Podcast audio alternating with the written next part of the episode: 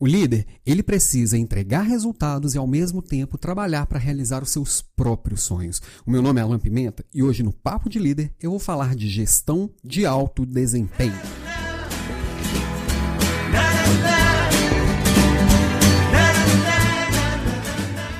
E o Papo de Líder chega à sua terceira temporada, depois de ótimas férias, que eu me diverti, que eu descansei, que eu dei uma organizada nos meus sonhos, que eu dei uma organizada nas minhas metas. Estou aqui de volta. E este ano quero construir um papo de líder ainda melhor para todo mundo. Inclusive tive a ideia de criar dois microcasts em temporadas anteriores, eu cheguei a fazer o Papo de Líder Dicas, que eram episódios curtinhos.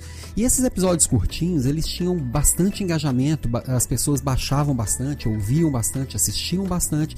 E então, este ano eu entro com dois microcasts que eu vou trazendo aqui com frequência, vocês vão acompanhando aqui no canal. Assine então aqui no YouTube ou aqui no, no seu agregador de podcast, onde você estiver ouvindo, onde for melhor. No YouTube você tem o bônus, não sei se é o ônus ou o bônus, de me ver enquanto você você ouve aquilo que a gente está conversando por aqui. E hoje o Papo de Líder, ele vem falar de gestão de alto desempenho, tá? É, gestão de alto desempenho é o que se espera de todo líder, independente da posição que este líder esteja. Todo mundo espera que o líder entregue bons resultados e resultados em alto nível, tá? E não tem como eu falar de gestão de alto desempenho, alto com L, sem falar de alto desempenho o alto com U, que é o desempenho de mim mesmo. O líder, para ele entregar resultados com o time dele né, e construir isso com a sua equipe, primeira coisa, ele tem que ser uma pessoa de alto desempenho. Então, esse alto com U, o alto desempenho dele precisa ser trabalhado. Então, quando eu falar de alto desempenho, o alto com L, eu vou falar de cinco grandes pontos, tá? E o primeiro destes cinco grandes pontos, sem dúvidas, é o desenvolvimento pessoal do próprio líder. Até porque o líder ele é o exemplo para a sua equipe. Então, se, ele, se, a sua equipe não percebe que o líder está buscando todos os dias ser melhor, está trazendo coisas novas, está se desenvolvendo, conhecendo coisas novas, aprendendo coisas novas e provocando a todos a serem melhores, é, isso não vai ser desdobrado da sua equipe para outra subequipe, enfim, se a sua equipe também tem liderados, isso não vai ser replicado.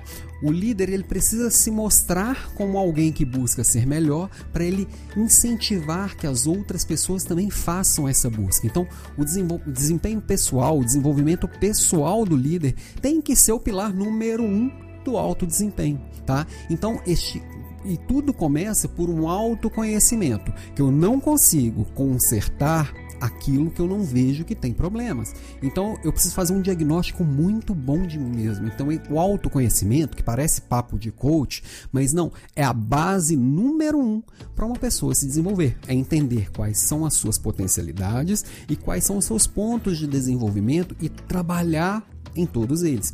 Um ponto de desenvolvimento eu vou trabalhar para ter o mínimo aceitável, pelo menos, e as minhas potencialidades eu tenho que dar muito, eu tenho que alimentar bastante essas potencialidades, que é o que me torna diferente, que é o que me torna melhor do que o outro. E aí eu trago elementos novos, ou aprendendo coisas novas e vou construindo ser melhor a cada dia. Para isso eu preciso de um plano de ação bem construído, um plano de ação pessoal e como que eu vou construir? Como é que eu vou chegar nesse autoconhecimento? Aí cada um tem a sua busca pessoal. Pode ser através de uma terapia, pode ser através de reflexões pessoais, pode ser através de cursos, pode ser através de um coach, pode ser através de muita leitura, pode ser através de um mentor, pode ser de várias formas, pedindo feedbacks, isso é muito importante de qualquer forma, vai buscando o máximo de elementos, no máximo de, de fontes possíveis para construir seu plano de ação pessoal. Uma coisa que é importante para todo líder, e todo líder tem que dominar bastante, são técnicas de produtividade, por um motivo muito simples. Hoje em dia a gente recebe estímulos de todos os lados. Se a gente não escolher exatamente quais são as ações que vão gerar resultados nessa busca do alto desempenho do meu negócio, do meu trabalho, da minha equipe e quais são as ações que vão realmente gerar resultados e vão me aproximar dos meus sonhos, eu vou perder tempo fazendo coisas que não agregam nada. Então, conhecer e aplicar técnicas de produtividade também são extremamente importantes. Já tem vários podcasts aqui falando sobre isso. Procura aí e busca também a sua forma de desenvolver a produtividade. Então, primeiro pilar, o autodesenvolvimento e o desenvolvimento pessoal. Segundo pilar, dominar o processo. Eu sou líder de uma equipe que está executando vários processos, eu preciso conhecer aquilo que eu gerencio muito bem. Não significa que eu tenho que saber fazer tudo aquilo. Por exemplo, se eu sou dono de um restaurante, não necessariamente eu preciso saber cozinhar tão bem quanto o chefe de cozinha, mas eu tenho que entender os passos e entender qual é o processo que ele utiliza para poder provocar o meu liderado a fazê-lo melhor. E, a, e, também a ponto de conseguir entender quais são os problemas que existem entre esses processos, que às vezes quem está lá mergulhado no processo não consegue enxergar e não consegue perceber, e junto com essas pessoas mapear esses problemas, conseguir entender as causas de cada um problema e priorizar quais são os temas que eu preciso trabalhar para poder chegar no alto desempenho, quais são os problemas que eu preciso tratar eu consigo, às vezes, tratar todos os que existem ao mesmo tempo? Nem sempre. Eu preciso priorizar. E aí tem várias ferramentas. Eu posso fazer uma matriz de, de esforço-impacto. Eu posso fazer uma matriz GUT, que é de urgência e importância. Enfim, eu posso trabalhar de várias formas para escolher por onde começar e onde eu vou colocar energia, recurso e olhar naquele momento. Priorizei na hora que eu priorizo, eu automaticamente já construo um bom plano de ação. E uma, uma coisa que é importante, esse plano de ação ser construído com o time, com as pessoas que executam estes processos. E fazer esses processos, é, rodar este PDCA junto com a equipe é algo importante para todos se sentirem pertencentes àquilo e principalmente donos desse plano de ação. Muitas vezes o líder constrói um plano de ação, desdobra todo mundo lá, lá pra, do líder para baixo, olha para aquilo e fala, só funciona na cabeça dele. E meio que trabalha contra o plano por simplesmente não acreditar que este plano é um bom plano. Então o líder precisa fazer isso a muitas mãos. E o líder ele precisa ter a confiança de conhecer o processo, que não significa fazer todas as etapas do processo, e conhecendo esse processo, ele tem a oportunidade de melhorar este processo. Somente dominando um padrão, alguém pode melhorar este padrão. Então, Item número 2 da gestão de alto desempenho, no meu olhar, é dominar muito bem seu processo. E o terceiro, que é um desdobramento deste segundo, na verdade, é criar boas metas. E é aí que muito líder falha. Ele, ele não consegue colocar metas que são atingíveis ou metas que são ou coloca metas que são muito fáceis e que não não motivam a sua equipe. Ele não coloca metas com tempo bem definido, com responsáveis bem definidos. A metodologia SMART é uma ótima metodologia para conferir se uma meta realmente ela é boa ou não. Que a metodologia SMART são, é um anacrônico para algumas letrinhas ali, que a meta tem que ser específica, mensurável, atingível e que tem que ter um tempo, tem que ter data e hora para poder chegar naquilo. Então, mas de onde vêm essas metas? Primeiro, daquilo que eu preciso melhorar. Mas antes do primeiro, na verdade, tem a estratégia maior da empresa. Qual, onde que a empresa como um todo quer chegar? Se você é um empresário, você é o dono do negócio, essa meta está na sua cabeça ou está bem desdobrada para o time? Isso está muito claro para todo mundo? Quais são os OKRs? Quais são os objetivos chaves da sua empresa?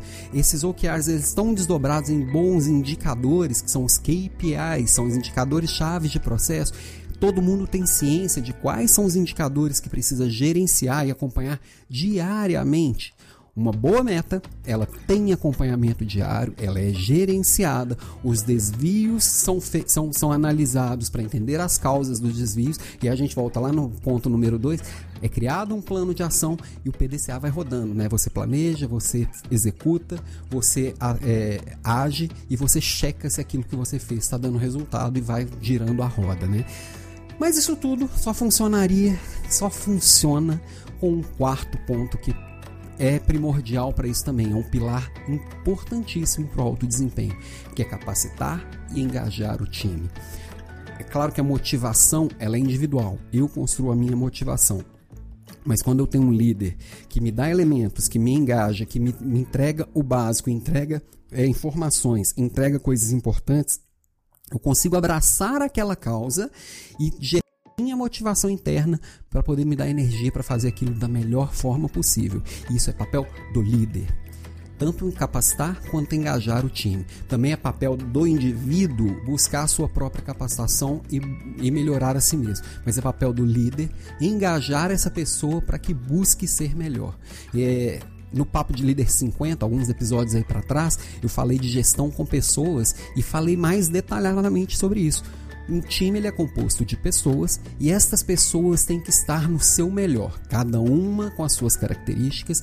O líder precisa entender que são pessoas diferentes que vão compor essa, essa diferença, essa, essa, essa, essas pessoas diferentes vão compor esse time forte e cada uma tem que ter a sua potencialidade, potencialidade alimentada o tempo inteiro a cada dia com informação, com comunicação, com é, reconhecimentos, com várias coisas, vários elementos vão compor esse engajamento e essas provocações que vão fazer que essa pessoa queira ser cada dia melhor.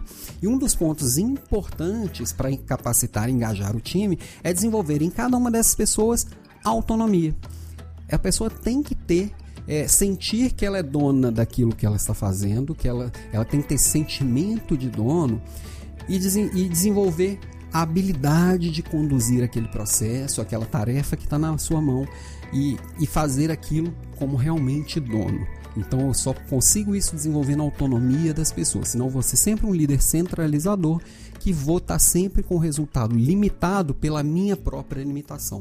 Se eu dou autonomia para o meu time, a coisa pode desenvolver e fluir com, muito, com muita, muito, muita potencialidade, né? O céu é o limite. E eu só consigo fazer isso com uma comunicação clara, eu dando muita clareza da estratégia da empresa. Lá atrás, no ponto 3, no pilar 3, que é o de criar boas metas, isso tem que estar muito claro para todo mundo. Todo mundo tem que saber exatamente para onde vai. Eu preciso também ter conversas individuais com a minha equipe. Tem gente que faz só aquele feedback anual, que às vezes é, é uma exumação de cadáver, né, que não serve para muita coisa, mas se eu consigo ter frequentemente conversas individuais e bem estruturadas, eu consigo que cada um tenha muita clareza de como estou e para onde vou, né? É, também é legal reconhecer em grupo as evoluções, reconhecer a maturidade de cada uma de cada uma das pessoas e desafiar cada um a se desenvolver, sempre puxar a régua. Uma coisa que eu sempre falo, bota a régua mais alta que as pessoas vão correr para poder alcançar. Às vezes a gente fica assim: "Ah, meu time não alcança, meu time tem dificuldade com tal coisa. Eu preciso ajustar o discurso, ajustar o desafio, porque senão ninguém chega" puxa um pouquinho para cima, sempre desafia. As pessoas gostam de desafio. Nós, seres humanos, adoramos ser desafiados. E quando a gente desafia, as pessoas vão além daquilo que até então elas conseguem. Então, desafia que eles chegam, tá? O quinto e último que é, não é menos importante do que todos os quatro, é o que faz toda essa, essa roda, essa engrenagem girar, né? Então, depois do seu autodesenvolvimento, que é o desenvolvimento pessoal, meu plano de ação pessoal, o dominar o processo criar boas metas e capacitar e engajar o time, eu preciso continuamente reavaliar esse modelo. Está funcionando? O que, que não está funcionando? O que, que eu posso melhorar? Que é girar o PDCA do meu modelo de gestão, que vai ser diferente do seu modelo de gestão, porque você é diferente de mim. O meu modelo de gestão, se você copiar e colar para qualquer outra pessoa, não vai funcionar. O meu modelo de gestão, que eu aplico hoje com a minha equipe na Natura, ele funciona muito bem.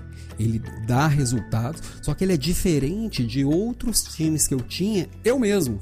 Então, o meu modelo de gestão funciona para o meu estilo, junto com o estilo da minha equipe atual. Se eu mudar de equipe amanhã, com certeza eu vou ter que achar um modelo novo e eu vou ter que reavaliar esse modelo constantemente para chegar no ideal. Quando que eu vou chegar no ideal? Nunca, mas eu tenho que buscá-lo sempre. Então, alto desempenho significa você buscar o ideal sempre. Você não, talvez nunca chegue nele, mas quanto mais próximo dele, melhor os seus resultados, mais próximo dos seus sonhos você vai estar. E a gente chega aqui agora naquela aquela etapa do podcast Papo de Líder, que é quando a gente fala de algumas referências bibliográficas. Um podcast ele vai sempre dar um papinho raso sobre o assunto, vai sempre só provocar para você buscar o seu desenvolvimento. E eu trago algumas opções para você também buscar esse desenvolvimento. Peraí, deixa eu pegar aqui, temos hoje três ou quatro opções aqui, quatro sugestões de leitura. E um dos microcasts que eu falei que vou lançar, que vou trazer aqui para o canal, vai ser o papo de livro, que eu vou.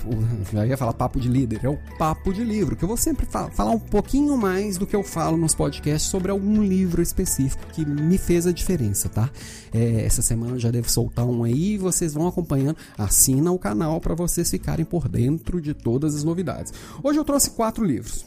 O primeiro deles tem muito a ver com isso de dominar o processo, criar boas metas, é, reavaliar o modelo continuamente, que é o verdadeiro poder do Vicente Falcone. Eu já falei dele aqui no podcast, aliás, os quatro livros de hoje eu já falei deles aqui no podcast. Mas tem muito a ver com tudo que a gente falou. O verdadeiro poder, práticas de gestão que conduzem a resultados revolucionários. O Falcone ele é para mim o papa da qualidade total aqui no Brasil. Ele constrói muito bem essa questão de metas, constrói muito bem essa coisa do de reavaliar o modelo e criar um plano de ação e focar no resultado, uma gestão orientada a resultados. E, esse livro é, eu acho que todo, todo líder deveria ler esse livro, porque ele conduz muito essa ciência do, da orientação para o resultado. Tá? Segundo, segundo livro é o High Output Manager, também já falei dele aqui bastante. Ele, ele é um livro que fala de gestão de alto desempenho do início até o final, com um foco muito grande para as, médias gerências, né, que são aquelas gerências entre os tomadores de decisão e, os quem, e as pessoas que realmente executam aquelas decisões, e são as pessoas que realmente geram os resultados da empresa, e ele vem passando por várias etapas aqui de como construir esse resultado junto com as pessoas. Esse livro é fantástico, infelizmente ainda não tem português, e ele é, é do ex-presidente da Intel, e realmente não tem como aplicar isso aqui, não dá resultado. É, é impressionante, ele fala muito dessa reunião one-to-one, -one, por exemplo, que eu falei de capacitar o time, que você precisa estar com a pessoa individualmente para dar as orientações e o direcionamento, e, e ali dá, inclusive, tem alguns modelinhos de como aplicar.